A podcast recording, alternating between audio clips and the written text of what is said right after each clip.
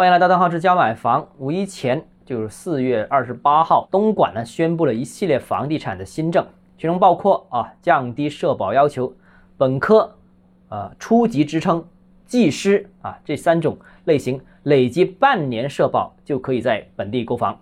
那东莞这些新政的力度应该说是不小啊，虽然要求本科，但看上去好像比我们之前所说的中山门槛呢要高那么一丁点。但大家要知道，中山和东莞的基本面完全不同。东莞的人口基数比中山多很多很多，而且人口增速也快很多，而且房价也高很多。所以你说学历调整到本科算不算要求很高呢？其实不算很高。但这个还不是关键，关键是啊，我们看到除了本科学历以外，这个初级职称也能获得购房资格。那初级职称这个，我相信很明显是针对一些没有学历的，可能年纪较大的朋友。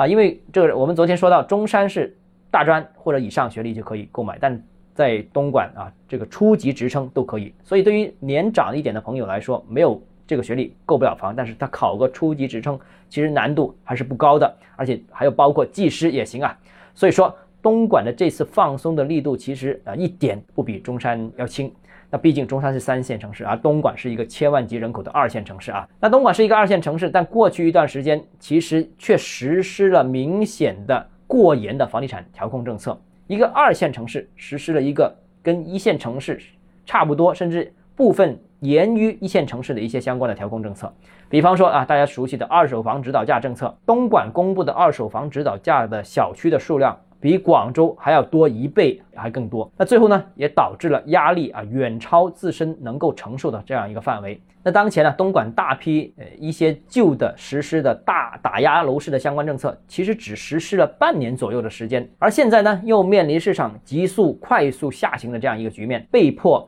出台呃楼市呃相关的政策。所以现在东莞变成这很纠结的一个市场，就一边呃半年前的打压政策和。半年后的这个扶持政策同时存在，啊，不过啊，这个也不影响啊，我相信在新政的支持之下，东莞的市场应该也会逐步的走出低迷。好了，今天节目到这里啊，如果你关于购房有疑问，想咨询我本人的话，欢迎私信我或者添加我个人微信，账号是加买房六个字拼音首字母小写，就是微信号 d h e z j m f，我们明天见。